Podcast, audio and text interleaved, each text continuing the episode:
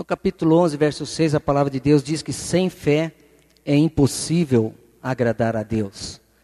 Depois, a palavra de Deus vai registrando uma série de heróis na fé, uma série de atletas cristãos. Na palavra de Deus, o cristão é comparado como um soldado, o cristão é comparado como ovelha, o cristão é comparado como um atleta. Um atleta que participa da corrida da fé. E aqui em Hebreus, a partir do capítulo 11, a gente vê uma série de atletas que começaram a fazer parte do time de Deus, da equipe do Senhor, e que também correram a corrida da fé, foram instrumentos de Deus, nas mãos de Deus, e que até hoje inspira a nossa vida. Nós temos aqui no capítulo 12, dos versos 1 a 4, os conselhos do autor de Hebreus que fala a respeito do que acontece, de como funciona. E eu chamo de placar celestial, a partir desse capítulo 11 aqui, porque ele vai descrevendo as pessoas que viveram pela fé. No verso 8 fala de Abraão, que viveu pela fé. É, verso 11, capítulo 11, pela fé até a própria Sara recebeu a virtude de conceber um filho, mesmo sendo fora da idade, porquanto teve por fiel aquele que lhe o havia prometido. Nós vemos Abraão sendo um atleta do Senhor, correndo a corrida da fé. Deu algumas tropeçadas, tinha um probleminha com mentira, mas era um homem, juntamente com Sara, que apesar de terem cometido erros e de terem mentido, eles se levantaram, se arrependeram e continuaram a corrida da fé, não ficaram caídos. Nós vamos olhando para a lista aqui, e a gente vai vendo Jacó, a gente vai vendo José, correu muito bem, excelente corredor. A gente vê Moisés, que deu umas tropeçadinhas também, por causa disso não entrou na terra prometida, mas continuou firme, morreu fiel ao Senhor. Nós vamos olhando e vamos vendo outros outros atletas que serviram a Deus, que fizeram parte dessa corrida. No verso 31 nós vemos Raabe, uma prostituta, que se arrependeu, deixou de ser prostituta e tornou-se uma serva do Senhor e fez parte e está aqui fazendo parte do placar celestial da revista do céu dos atletas que foram heróis na fé. Nós temos Sansão que deu uma tropeçada muito muito grande. Tropeçou na área do sexo, acabou morrendo, mas recuperando a sua fé. E está aqui ele como um herói na fé. Nós temos Davi, o maior rei que o povo de Israel já teve, homem segundo o coração de Deus, venceu todos os exércitos, todos os inimigos, ninguém conseguiu resistir. Deu as suas tropeçadas em algumas barreiras durante a corrida, negligenciou a família, adulterou, matou. Mas se arrependeu profundamente, pagou o preço, as consequências, porque seus filhos acabaram cometendo erros parecidos. Um filho acabou estuprando a irmã, Davi não corrigiu o filho. O herói na fé, homem de Deus, teve suas fraquezas, teve suas falhas, mas quando a gente olha Salmos e lê ali, ele era um homem que se derramava diante de Deus, nós vimos hoje pela manhã aqui, quando Davi foi confrontado por Natã, o que aconteceu? Era um homem que corria atrás da vontade de Deus, que buscava a vontade de Deus, um atleta que correu a corrida da fé.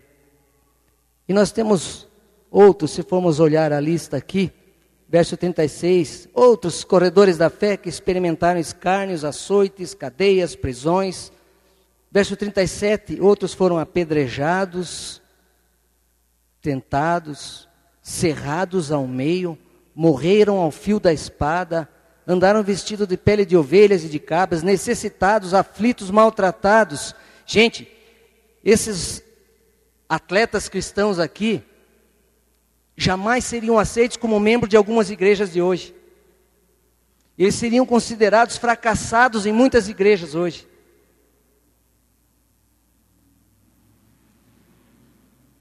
Mas foram, estão aqui descritos, descritos como heróis na fé, dos quais o mundo não era digno. Errantes pelos desertos e montes, pelas covas e cavernas da terra. E a corrida continua. E hoje quem faz parte dessa corrida somos nós. É eu e você. Hoje a história do cristianismo está sendo escrita através da nossa vida. A nossa história está sendo registrada no céu. Quer você seja um rei como Davi, quer você seja uma ex-prostituta, quer você seja um pescador, quer você seja um pedreiro, um assessorista de elevador, Deus está escrevendo a sua história através da nossa vida. Cada um foi colocado num lugar, cada um que participa da corrida da fé, corre de um jeito diferente um do outro, na pista onde Deus te colocou. Uns aqui no Brasil, outros em outros países. Mas Deus está escrevendo a sua história. Alguns ali, Deus está escrevendo a sua história lá numa ilha, que é mais perto da África do que de Portugal mas Deus está escrevendo a sua história lá. Outros aí, Deus escreveu a história no Japão. Outros aí, Deus escreveu a história na Turquia. Outros em Joinville, Estados Unidos. Tantos lugares Deus está escrevendo a história dele através de nossas vidas. Eu gostaria de é, convidar o Marcos e a Kelly para vir aqui, embutidos na mensagem, porque a mensagem viva é o resultado, o efeito da palavra de Deus no coração do ser humano. E como eu disse o Marcos e a Kelly, o Marcos foi goleiro aqui do Paraná Clube, é goleiro hoje lá no Marítimo. A Kelly, de Miss, a missionária. é, servos do Senhor. Eu tive o privilégio de passar um tempo na casa deles, ministrando. Nós ficávamos a semana inteira estudando a Bíblia, aquele povo junto, e nós acabávamos, às vezes, às quatro, às cinco horas da manhã. Começava às oito e meia o estudo bíblico. E a gente ia até quatro, quatro e meia, cinco, cinco e meia da manhã, é, estudando a palavra, tirando dúvidas, esclarecendo. Né? Eu, hoje eu, conheço a, a filhinha deles, a Gabi, a menor, a pequenininha. Eu conheço, eu conheço quando ela está braba, porque a Gabi, ela levanta a sobrancelha assim um pouquinho, e eu lembro que de madrugada, a Kelly ficava braba, queria que, que o Marco fosse dormir, e a, e dela levantava também igualzinho. Mas a obra de Deus sendo feita. É, Marcos, como é que num lugar tão distante, Jesus te encontrou? Primeiramente, uma boa noite aos irmãos. É um momento muito especial estar aqui compartilhando isso com vocês. Bem, como o pastor disse, é, eu joguei aqui no Paraná Clube dos meus 12 anos até aos 26 anos. Talvez alguns devem estar pensando, poxa, mas ele tinha cabelo. Mas que a idade foi chegando. caiu o cabelo. E bem, e esse momento que eu estive aqui no Paraná Clube, a gente ganhou muitos títulos, né, ganhei alguns prêmios, e mais vivia uma vida com superstição, tipo idolatria, uma vida totalmente errada. Mas mesmo assim, né, as coisas estavam se encaminhando. Depois surgiu a oportunidade de ir para Portugal, né, no ano de 2003. Acabou o campeonato aqui brasileiro de 2002. Em janeiro de 2003 eu fui para Portugal. E naquela altura era um sonho né, de jogar um campeonato europeu. E chegando lá, eu e minha esposa, as coisas se encaminharam bem. Eu já cheguei, 15 dias já me colocaram para jogar. A equipe estava 13 terceiro. Aí quando acabou o campeonato nós estávamos em sétimo. E fiz um bom campeonato. Depois nos outros anos, passaram já dois anos recebendo prêmios, conseguindo vagas para as competições europeias, que é a Taça UEFA. Mas existia um vazio, um vazio que, por mais a gente tendo carro, por mais a gente tendo um conforto, uma esposa linda, realmente vi um vazio dentro da gente e eu não sabia o que, que era. Então, como Deus ele usa pessoas, e que nós estudamos no nosso, no nosso retiro, que vida traz vidas, nossa equipe estava passando por um momento ruim. Então, foi para lá o professor Paulo Bonamigo. E com ele, uma pessoa muito abençoada, que é o professor Alcinei, que é membro dessa igreja. Junto, eu vou sua esposa Aninha e seus filhos, Mateus e Nanda. E, e eu, até daquela altura, meus irmãos, eu fugia. Desde quando estava aqui no Paraná Clube, quando me convidavam para ir numa igreja evangélica, ou para ir numa reunião de atletas de, de Cristo, eu fugia. E como chegou lá também, eu fugia. O professor não convidava, eu fugia. Mas, mas graças a Deus, gente, olha, hoje eu, eu agradeço muito a Deus porque eu e minha esposa, a gente foi juntos.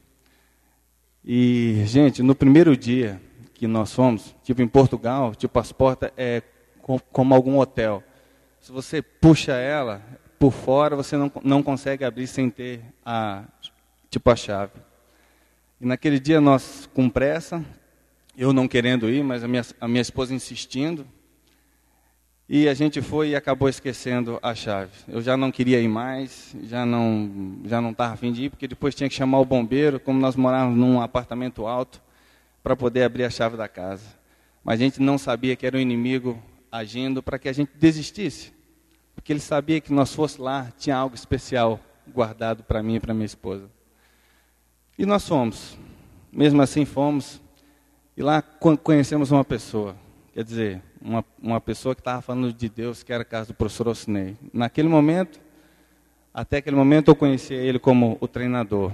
Mas sempre me chamou a atenção pelo seu modo de, de conversar, pelo seu modo de agir, pela sua atitude de vida. E realmente ele chamou muito a nossa atenção, principalmente a da minha esposa como eles viviam, a maneira que eles falavam, com muito amor, com muito carinho. E através de muitos pequenos testemunhos dele, que muitas vezes eu e minha esposa, a gente tinha algumas dificuldades no nosso relacionamento. E nas reuniões, no final, ele sempre dava um testemunhozinho dele. E eu e minha esposa, a gente ficava assim, ó, viu só? Eu, eu.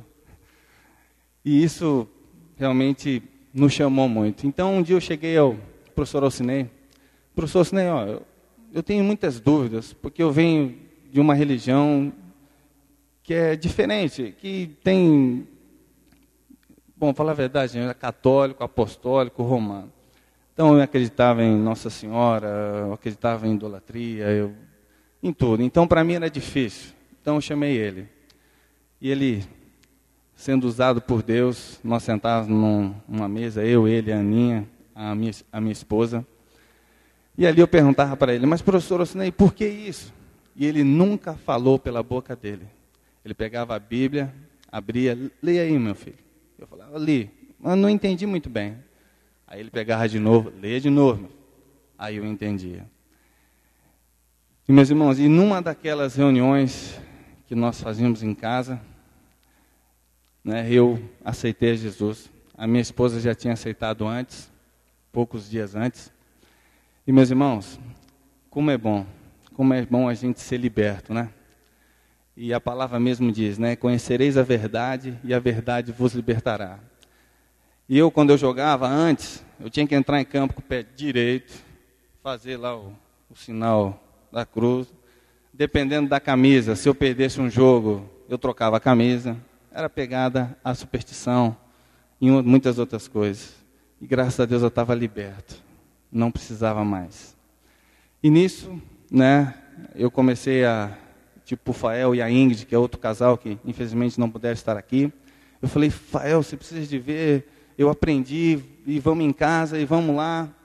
Daí começou o Fael, ir lá, e o professor Alcinei e a Aninha, um casal abençoado por Deus, realmente com muita paciência, com muito amor, foi nos, nos ensinando. Depois foi o Paulão e a Jajá, que aqui está junto com a, com a gente, e a gente começou a formar uma célula. Né? E depois disso, irmãos, o relacionamento com a minha esposa, eu já amava a minha esposa. Mas de repente eu passei a amar ainda mais. Por quê? Porque era o amor de Deus em nossas vidas. E a gente teve um relacionamento abençoado. Hoje nós temos duas, duas filhas, a Kathleen, que nasceu lá na Madeira, e a Gabriele, que nasceu ano passado, aqui no mês de julho. E depois disso, meus irmãos, o professor Alcinei foi, como as coisas não ocorreram bem, ele foi dispensado junto com o professor. Realmente foi uma tristeza grande. Mas o propósito de Deus e o trabalho dele, que ele foi fazer lá, já estava feito. E depois disso, né, eles começaram a nos encaminhar. Nós voltamos de férias, viemos conhecer a igreja aqui no meio do ano passado. E nós voltamos para lá, e onde nós não tínhamos uma igreja, estávamos um pouco meio que perdidos. O professor Ocinei estava se não me engano, no Curitiba, com muito trabalho. Então, o pastor Anselmo viajou até a Madeira. Viajou até a Madeira, achou uma igreja para nós, onde pregasse a palavra de Deus, né, aquilo que nós acreditamos. E, como ele mesmo disse, né, ficamos lá até tipo uma semana. E como Deus, ele é tremendo, gente, que ele prepara de uma forma especial, que naquela semana não ia ter jogo. Eu podia ficar até 5 horas da manhã, que não ia acontecer nada, né, pastor? A gente tinha treino, mas foi um, uma bênção ter o pastor lá com a, com a gente, e é onde a gente deu início à nossa célula. Ô, meu irmão, meus, meus irmãos, eu vou deixar minha esposa falar um pouco, vocês perceberam, eu comecei a falar, não deixei ela falar um pouquinho. É, Kelly, você vivia debaixo de holofotes. Revistas, jornais, colunas sociais. De repente, você é uma missionária, trabalha nos bastidores, onde só Deus vê. O que, que te motiva a isso? A minha motivação é que eu nunca fui tão feliz e tão completa, vivendo na presença de Deus, vivendo com os nossos irmãos, que, como eu tive a oportunidade de falar aqui, eu tenho que dar valor para eles, que são tão importantes para nós, porque Deus usa as pessoas e usa eles nas nossas vidas para estar tá nos apoiando, nos ajudando. Falar de novo no nome do Alcinei e da Aninha, do pastor, da Ingrid, do Fael, da Jajá e do Palão e falar em especial de dois irmãozinhos que têm tanto cuidado da palavra de Deus, que é o Marcelo e a Iane. Eu amo vocês, nós amamos vocês, e não podia deixar de falar deles porque Deus tem feito uma transformação na Ilha da Madeira, gente, é onde a gente vive. Ele tem feito um trabalho enorme lá e tem nos deixado lá para ajudar ele e que a gente possa estar sendo canal de bênção na vida daqueles madeirenses e dos brasileiros que estão lá. E agradeço à igreja por orações por nós, para que nos dê força para a nossa célula. Obrigada.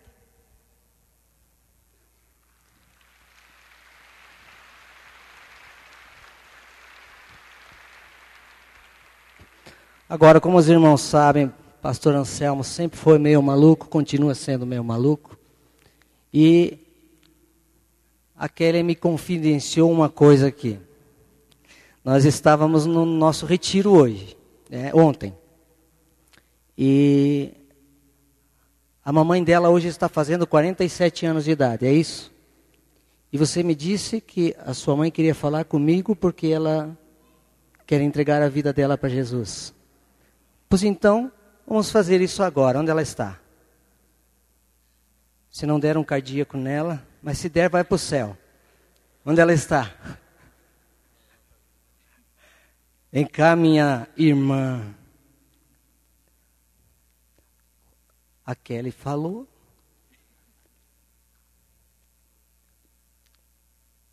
Parabéns duas vezes. Nascida e renascida.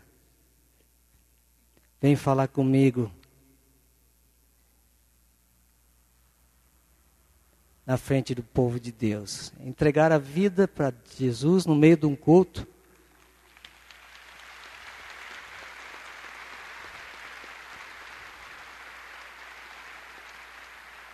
Que alegria, meu irmão.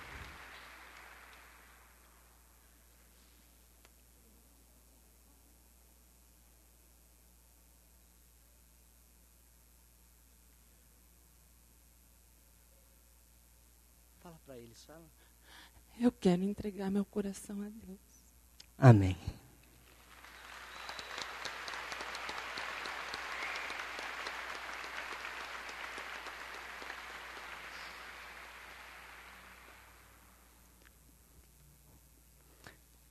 É, isso eu nunca tinha visto na vida. Acho que não vou mais nem pregar.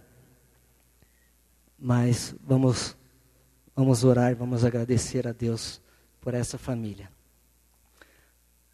Pai, nós queremos te louvar, Senhor, porque o Senhor é tremendo, Pai. O Senhor é maravilhoso, Senhor. Meu próprio coração, Pai, está impactado pelo que o Senhor está fazendo agora, Pai já estava impactado pelo que o Senhor fez, pelo que o Senhor estava fazendo. Mas isso eu nunca tinha visto, Pai. Eu quero te agradecer porque o Senhor acaba de resgatar uma filhinha. Acaba, Senhor, de salvar uma alma.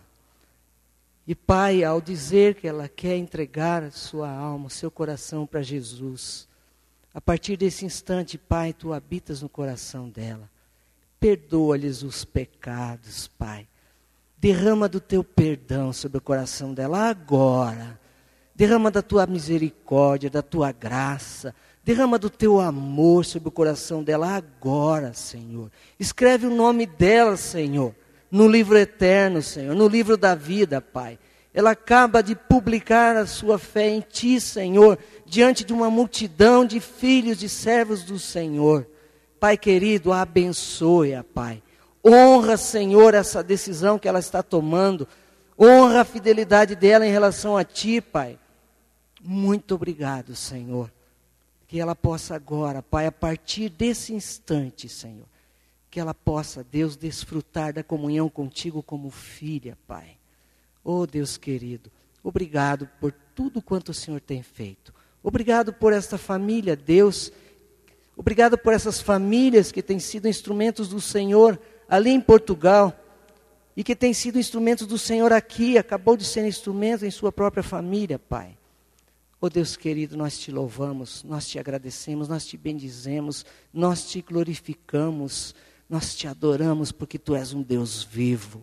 Muito obrigado, Paizinho querido. Abençoa essa família e através deles, Senhor, abençoa toda a família e todos aqueles que os cercam. Cuida deles, Paizinho querido. E continua a falar ao nosso coração. É a oração que fazemos no precioso nome de Jesus. Amém. Vamos nos colocar em pé e vamos cantar parabéns. Duplo aniversário. Isso nunca foi visto antes. Por favor, pessoal da música, parabéns duplamente, porque ela fez 47 anos e acabou de dar a luz espiritualmente de nascer.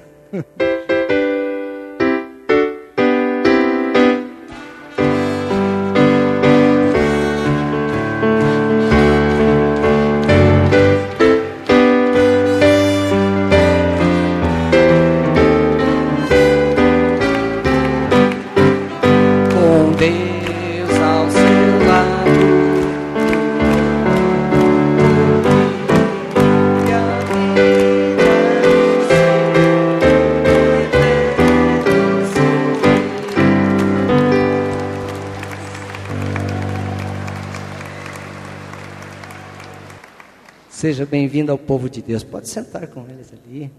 Mais um atleta. Mais um atleta. Misericórdia. O pastor Pascoal vai me despedir. Dessa vez não passa. Meus irmãos, tem que continuar. Capítulo 12 diz assim: então, a todos nós que agora fazemos parte do time de Deus, através de quem Deus escreve a sua história hoje. O autor de Hebreus diz assim: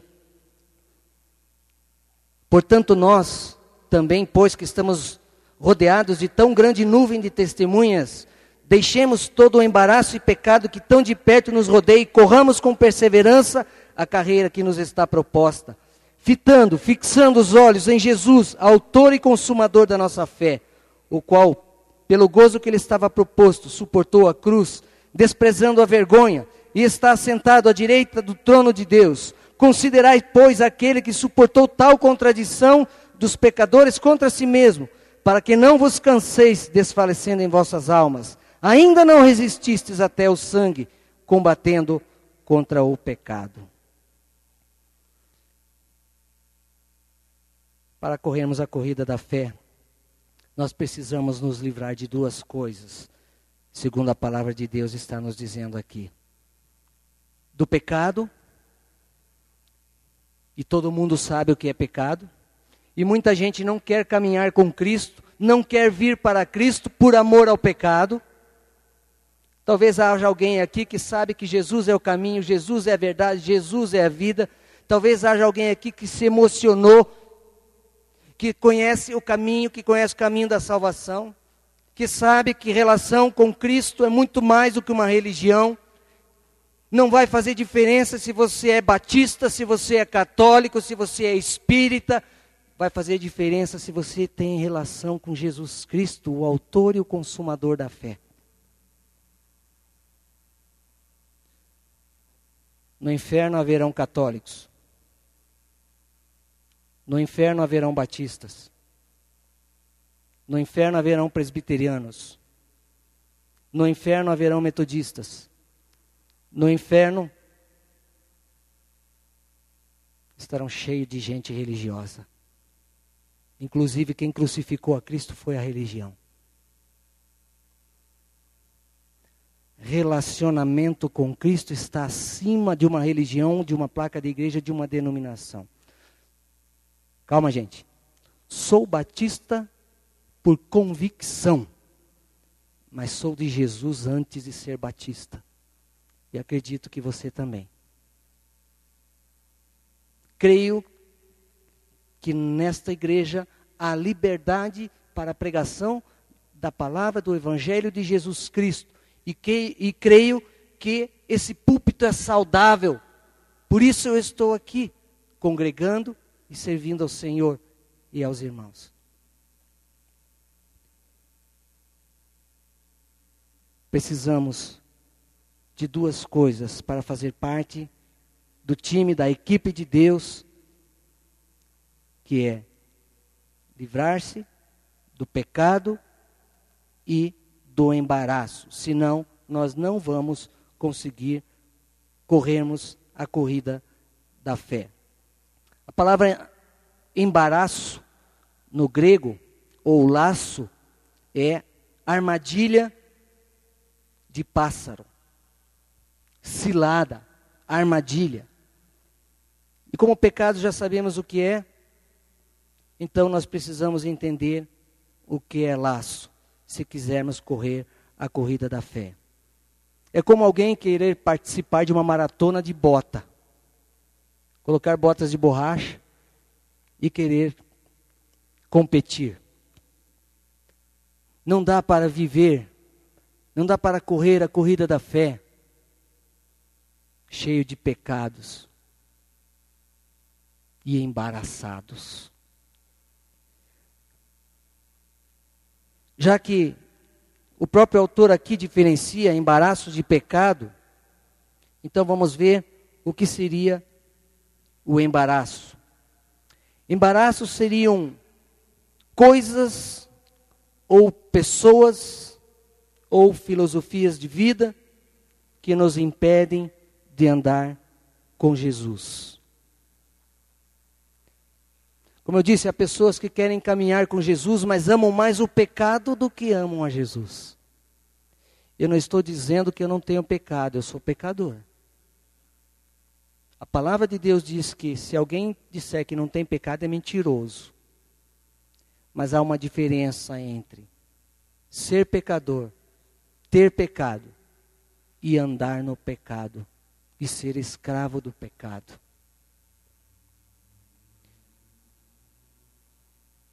Nosso maior inimigo, segundo a palavra de Deus aqui, no verso 4, não é o diabo, é o pecado. Porque a tendência do homem é sempre empurrar a responsabilidade do seu pecado para o diabo. Não, foi o diabo, foi o diabo. O diabo me pegou, o diabo me armou, o diabo me empurrou. Ainda não resististes até o sangue combatendo contra o pecado. E o homem é atraído para o pecado, e a gente sempre usa essa ilustração no meio do esporte, dos atletas. O homem é atraído para o pecado através de quatro barras. Uma barra de chocolate, que é o homem é atraído pelo pecado, pela gula,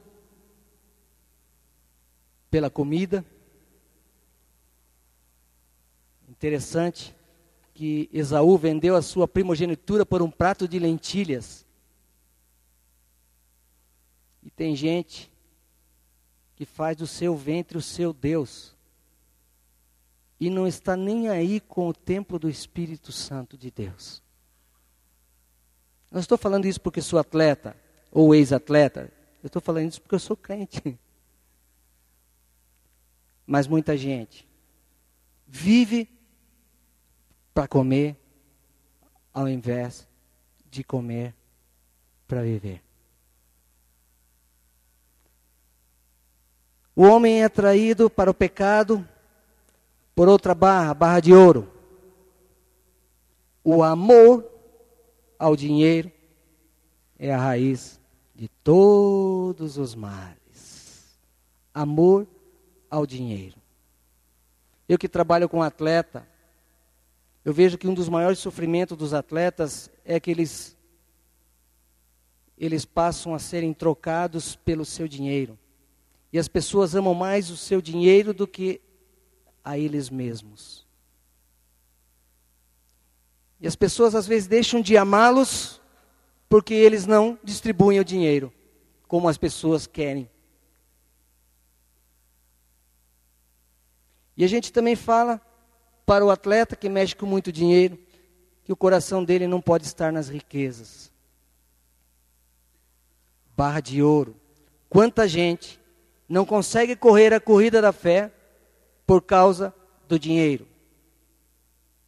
Se endivida, compra mais do que pode comprar, quer manter as aparências e por isso gasta um dinheiro que não tem, faz dívida com dinheiro que espera ganhar daqui dois, três, quatro, cinco meses, e aí o dinheiro não vem. por causa de dinheiro, dá mau exemplo, mau testemunho no seu trabalho.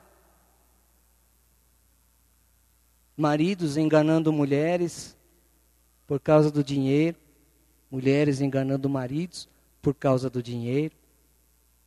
Filhos roubando dinheiro de pais, pais roubando dinheiro de filhos. O amor ao dinheiro. Por causa do dinheiro, muitas famílias são destruídas. Por causa do dinheiro, muita gente perde a comunhão com Deus. Por causa de dinheiro, muita gente perde a autoridade para falar de Jesus.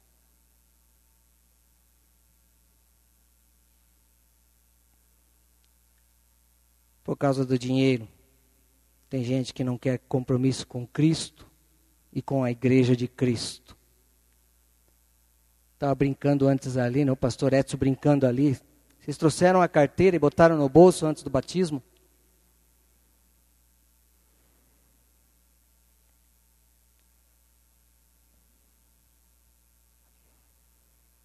O homem é atraído para o pecado por uma barra de chocolate, por uma barra de ouro, e também por uma barra de ferro.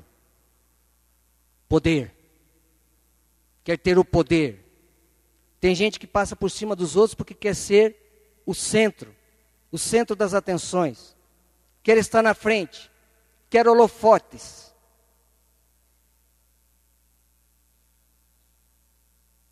Tem carência afetiva, não consegue se libertar dela. E tem que estar na frente sempre. Trabalhar nos bastidores? Não.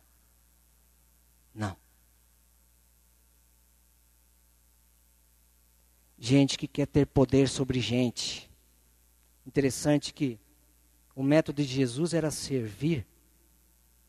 E hoje a gente vê que a igreja de Cristo quer ser servida, quer dominar, quer mandar.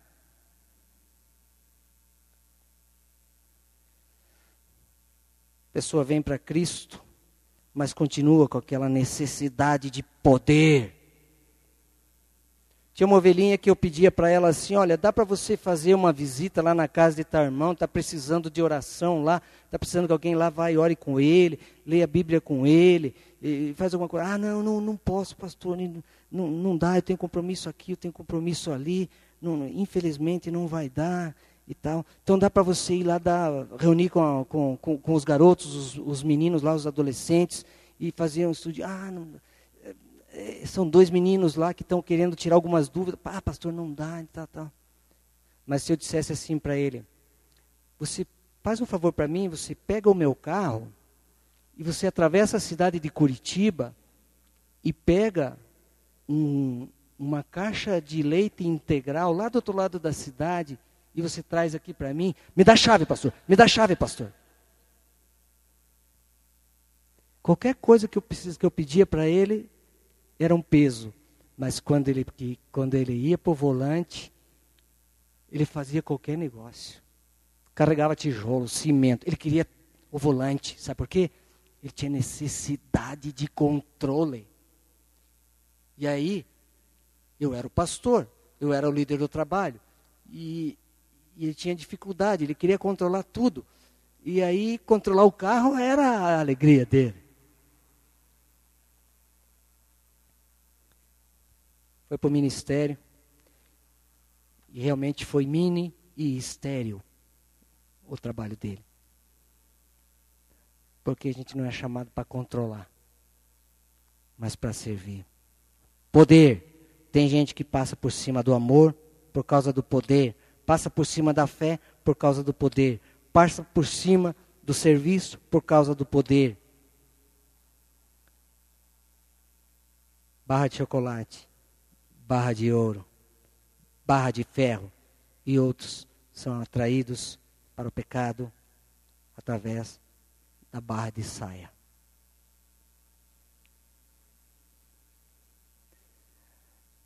Mas, homens, não se preocupe barra de saia não é só os homens que são atraídos para o pecado, mas as mulheres também. E quando eu falo barra de saia, estou dizendo aqui sexo. Outros são atraídos para o pecado por causa do sexo. E aí, a fé vai embora,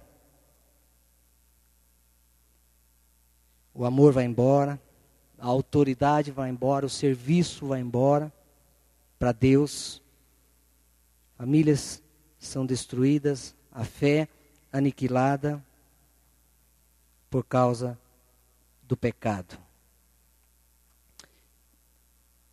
Tem coisas que não são pecado, mas são embaraços. Por exemplo, assistir televisão é pecado?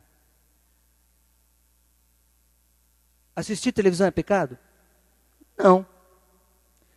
Agora, depende do efeito daquilo que está passando na televisão, na sua vida e na sua família, é pecado. Então é um embaraço. É um embaraço que na verdade não é pecado, mas para você torna-se pecado. Porque você acaba sendo influenciado.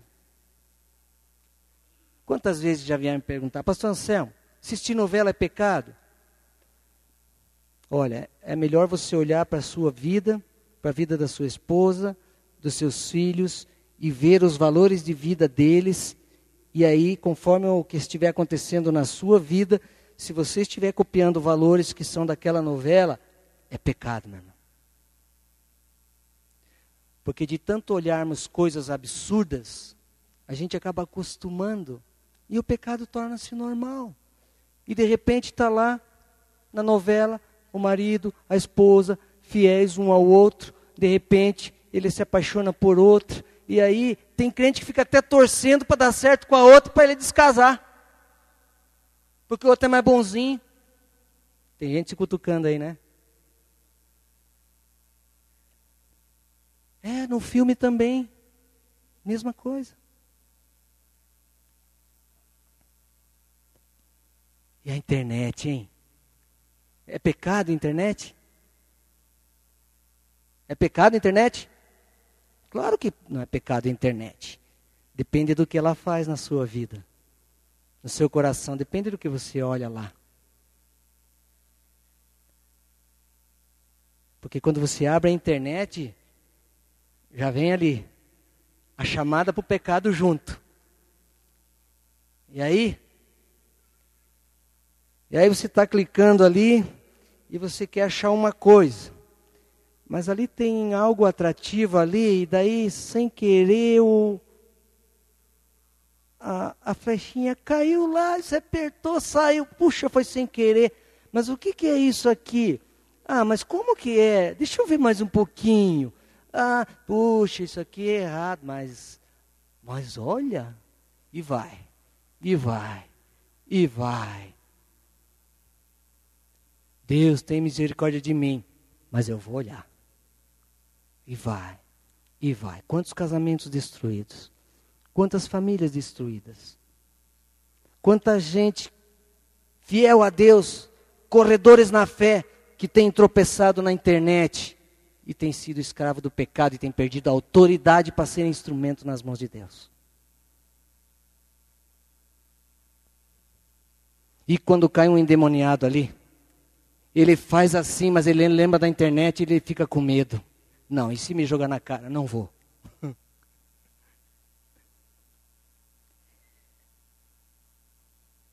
e a música, gente? E a música? Qual o efeito da música que você ouve no seu coração? O que a letra da música diz? O que a música está pregando para você? É pecado a música? Não é pecado a música. Mas pode se tornar um embaraço. Depende do efeito dela na sua vida. Eu e minha esposa fomos visitar um casal missionário, homem e mulher de Deus, consagrados, servos do Senhor. Levava um monte de gente para Jesus. Aí um dia eu entrei lá, sentei na casa dele. E aí eu escutei assim. É, um fio de cabelo no meu paletó. No seu paletó, uma coisa assim. Você conhece?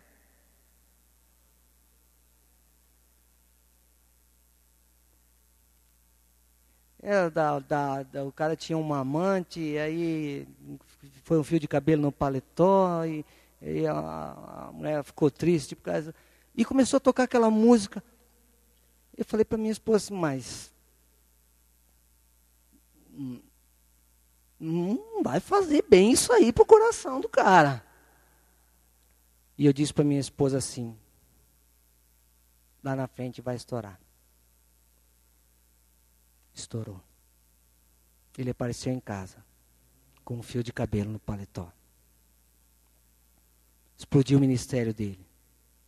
E um monte de gente que era ministrada por esse homem se escandalizou de Jesus dispersou. E um dia, eu estava com ele num outro país. E ele ia pregar. E ele chegou no cantinho assim, pouco antes de pregar, e disse: Pastor Anselmo, por favor, vá lá e pregue para mim. Falei, mas o que, que eu. Por favor, vá lá e pregue. Eu não sabia que ele já estava com fio de cabelo no paletó mas ele tinha perdido a autoridade para falar do amor de Cristo, para pregar sobre o amor de Jesus. E o fio de cabelo daquela música veio parar no ombro dele. Música não é pecado, mas depende do que ela faz na sua vida e no seu coração. Ela é um embaraço que pode vir a tornar-se então pecado. Você é um corredor da fé, você quer fazer parte do time, da equipe do Senhor, você quer fazer parte da história, você quer fazer parte do placar celestial, você quer que Deus escreva a sua história e através da sua vida escreva a história dele na sua cidade, estado, país, faculdade, trabalho, família, casa, você quer? Então, há necessidade de livrar-se de todo embaraço e todo pecado. Tem gente que quer caminhar com Jesus da mesma maneira que alguns amigos meus pescadores querem ir pescar. Eles enchem o barco de comida, eles enchem o barco de bebida, e eles vão para uma ilha, ficam quatro, cinco dias lá, pescando, bebendo e comendo. Mas um dia eles saíram para pescar e eles pegaram, encheram o barco de bebida, de comida e começaram a beber e começaram a, a se preparar para sair. E aí começou a anoitecer e eles queriam atravessar para a ilha. A ilha ficava como daqui lá no, no fim do tempo e eles tinham que atravessar de barco para armar a barraca lá na ilha e passar o tempo lá. E aí lá por 11 horas, meia-noite, eles botaram tudo dentro do barco, comendo, bebendo e começaram a remar, começaram a remar e passa aí, aí tudo escuro, não dava para enxergar nada, daí de repente eles remam uma hora e nada, não chegam. Remam duas horas e não chegam. Três horas e não conseguem chegar. O que está acontecendo? E continuam remando. Quatro horas, cinco horas remando, para ir daqui ali no fim. E aí começou a dissipar a neblina, cinco e meia da manhã, quando começou a dissipar a neblina, eles olharam e eles não haviam saído do lugar. E aí, quando eles olharam para trás, eles perceberam que o barco estava amarrado na árvore. Remaram a noite inteira, esquecendo de desamarrar o barco. Não iam nunca chegar. Gente, por incrível que pareça, talvez você esteja dando risada de você. Porque talvez você seja uma pessoa que queira voar na fé, que queira ser poderosamente usado por Deus, queira servir a Deus, mas está amarrado no pecado. Você pode remar, você pode trabalhar para Deus, você pode participar de atividades, de ministérios, você pode fazer tudo o que você quiser, que você não vai ser instrumento poderoso nas mãos de Deus. Nós mais antigos aqui conhecemos um cântico que, que dizia assim: Solte o cabo da nau, toma os remos nas mãos e navega com fé em Jesus, em Jesus, e então tu verás que bonança se faz, pois com ele seguro será. Solte o cabo da não, solta-se do pecado. Cadê o Igor? Cadê o Igor? Tá aí o Igor? Você, ministro de música, fala a verdade, cantei melhor do que ele ou não? Cantei melhor do que ele. Hoje de manhã, eu achei que ele foi fraco na música dele. Eu, ele pregou melhor do que eu, mas que eu cantei melhor que ele, cantei. Gente, fecha os teus olhos. Fecha os teus olhos. Fecha os teus olhos. E se o desejo do seu coração é dizer, Senhor, eu quero que o Senhor escreva a minha história. E eu quero também que o Senhor escreva a sua história através da minha vida. Deus, assim como o Senhor está usando esses atletas lá numa ilha, milhares e milhares de quilômetros daqui, sozinhos, sem uma igreja, sem pastor, um estudando a lição para passar para o outro, todos novos convertidos, mandam o estudo daqui para lá, eles estudam e uns ministram para os outros. Senhor, eu estou aqui, eu tenho igreja, eu tenho alimento espiritual. Pai, eu quero fazer parte dessa galeria de homens e mulheres que Deus deixou registrado aqui no livro de Hebreus. Pessoas simples, pessoas conhecidas, pessoas famosas, pessoas que só se sabe o nome delas por ler este registro aqui. Mas a história delas está sendo escrita no céu. Pessoas que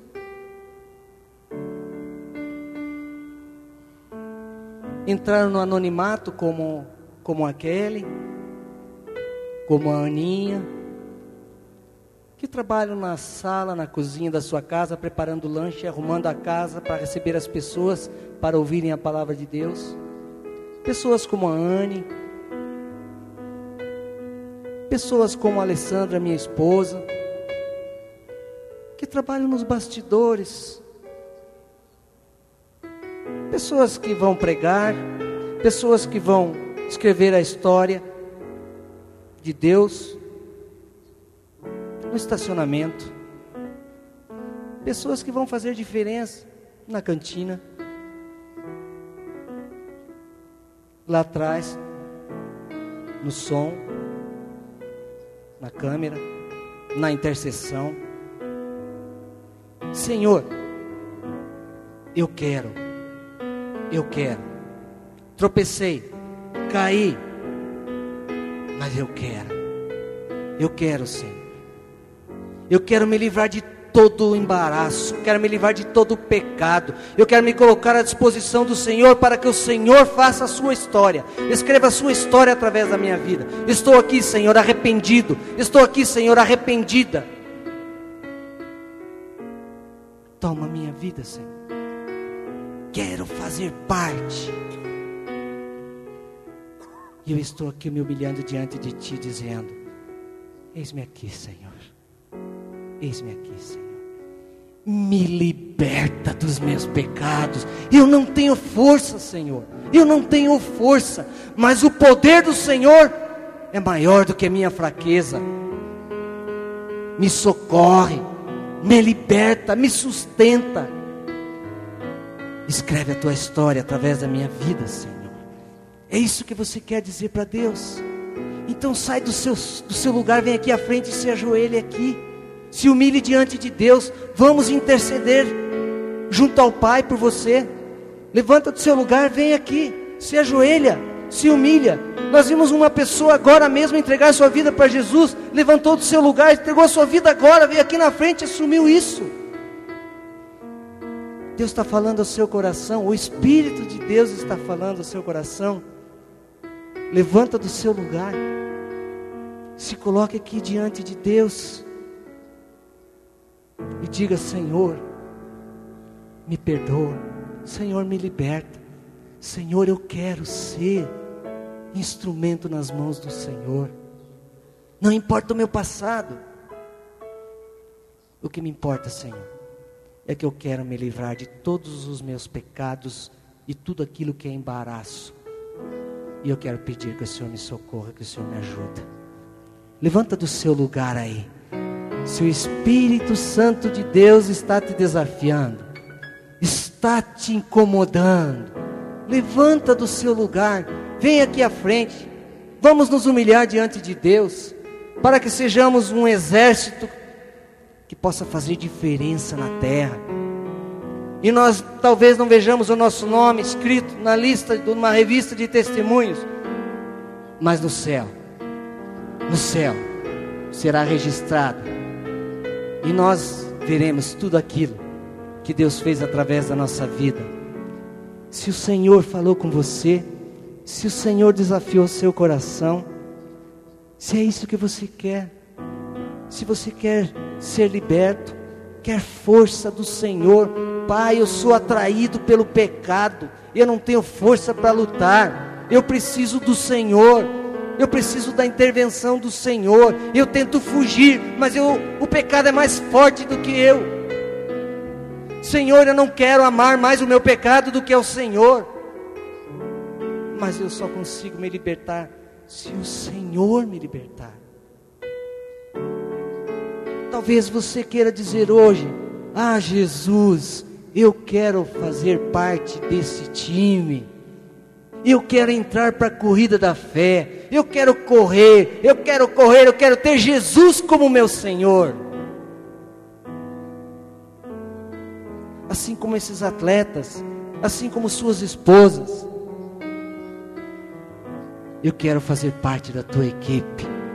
Eu quero me entregar para o Senhor. Eu quero que o Senhor escreva, reescreva a minha história.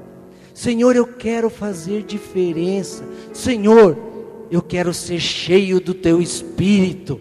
Mas para isso, eu preciso me esvaziar de mim mesmo eu preciso me libertar dessas porcarias que me atraem, que me afastam da comunhão contigo. Eu não tenho força, mas eu tenho fé. E quero te saber de uma coisa, Deus. Mesmo que eu não tenha, que eu não tenha fé que o Senhor vai me libertar, eu vou ali. Sem fé eu vou aí. Uma vez minha roupa ficou trancada no porta-mala do carro. Roupa de acampamento. Eu ia para o acampamento, ia ficar quatro dias e não ia poder trocar de roupa. E não tinha jeito de abrir a, o porta-mala do carro. Eu cheguei lá fora, botei a mão no porta-mala do carro e disse: Senhor, pela fé, em nome de Jesus, abre esse porta-mala, porque eu preciso da roupa que está aí. O que aconteceu quando eu abri a mala? Quando eu abri, forcei, o porta-mala não abriu. Sentei no carro e disse: Senhor, mesmo sem fé, Deus, eu não tenho, a minha fé não foi suficiente para isso. Mesmo sem fé, Senhor, abre para mim. Puf.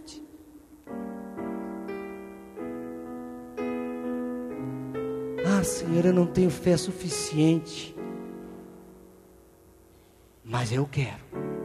Levanta do seu lugar sem fé e se una aqui a esses homens e mulheres de Deus, dizendo: Senhor, a minha fé é muito pequenina, mas eu quero que ela seja maior.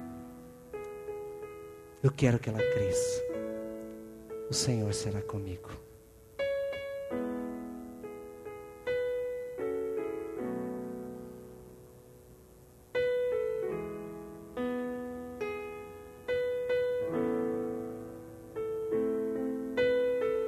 Vocês viram o que a Kelly disse aqui? O que o Marcos disse? Deus levantou pessoas especiais e levaram lá para os resgatar. cristianismo é vida na vida. Agora eu quero lançar um outro desafio aqui. Quem quer gastar a sua vida na vida desses que estão aqui? Quem quer distribuir a sua vida como Cristo distribuiu a dele por todos nós? pessoas que querem compartilhar com as lutas e as dificuldades que eles estão passando. Levanta do seu lugar, vem aqui, divide a dor, divide a luta, divide a batalha, ore junto com, com esse ou com essa. Ninguém pode ficar sozinho aqui. Ninguém pode ficar sozinho aqui.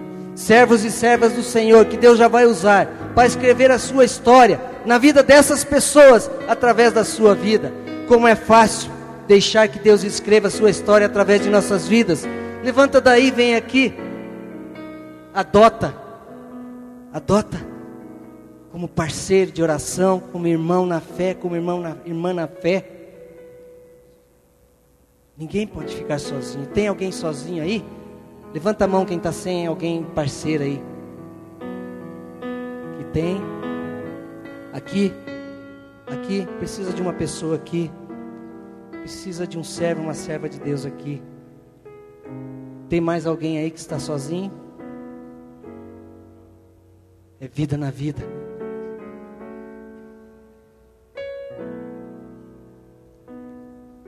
Igreja, vamos nos colocar em pé.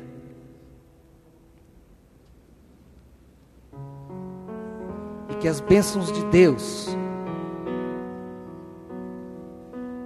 sejam derramadas sobre a vida desses homens e dessas mulheres. Estende a sua mão e abençoa a igreja. Abençoa a igreja. Essas vidas que aqui estão. Pai, no nome de Jesus, como teu povo, nós queremos nos humilhar diante de Ti, reconhecendo que somos pecadores, que dependemos completamente do Senhor. E agora, Pai, estão aqui diante de Ti, Senhor, homens e mulheres que amam ao Senhor e que querem libertação de pecados, que querem transformação de vida, Senhor, que querem fazer parte da corrida da fé, Senhor querem, Senhor, que tu escreva a história da vida dele, deles com as, com as tuas mãos, Senhor. E que através da vida deles também o Senhor escreva a sua história, no meio da sua família, dos seus amigos e por onde quer que o Senhor os envie.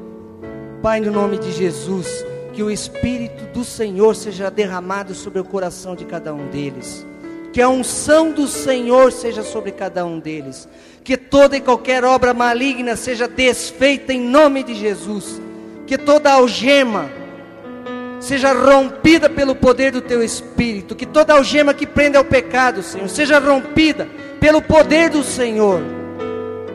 Pai, que todo pecado, que todo embaraço seja retirado da vida de cada um, Senhor, pela ação, intervenção poderosa da mão do Senhor. Pai, sabemos que é uma luta, Sabemos que essa luta começa agora, mas sabemos que contigo nós somos mais do que vencedores. E ninguém resiste, Senhor, ao poder do Senhor. Ninguém resiste à tua graça, Pai. Por isso, eles estão aqui humilhados diante de ti, Senhor, pedindo socorro, Senhor, pedindo força, pedindo fé. Abençoa cada um deles, Senhor. Muito obrigado, Pai, porque o Senhor falou ao coração deles. Muito obrigado porque o Senhor tocou em seus corações. E agora, como teu povo, como tua igreja, Pai, nós clamamos, Senhor, e pedimos que o Senhor abra as janelas dos céus, Pai, e derrama da tua graça e da tua misericórdia sobre a vida de cada um deles. Derrama do teu perdão, e que a alegria da salvação, e que a paz do Senhor seja derramada e tome conta da mente, do corpo e do coração de cada um deles. Nós oramos assim a Deus, confiados nos méritos do Teu Filho Jesus Cristo conquistados na, na cruz, porque Ele está aí, à Tua destra, Senhor, intercedendo por nós. É no nome dEle que nós clamamos, Senhor. E nós oramos em espírito, no poder do Teu Espírito, no nome poderoso e precioso de Jesus. Amém. Amém. Amém. Que Deus os abençoe. Vão na paz do Senhor. Temos o teu nome em grande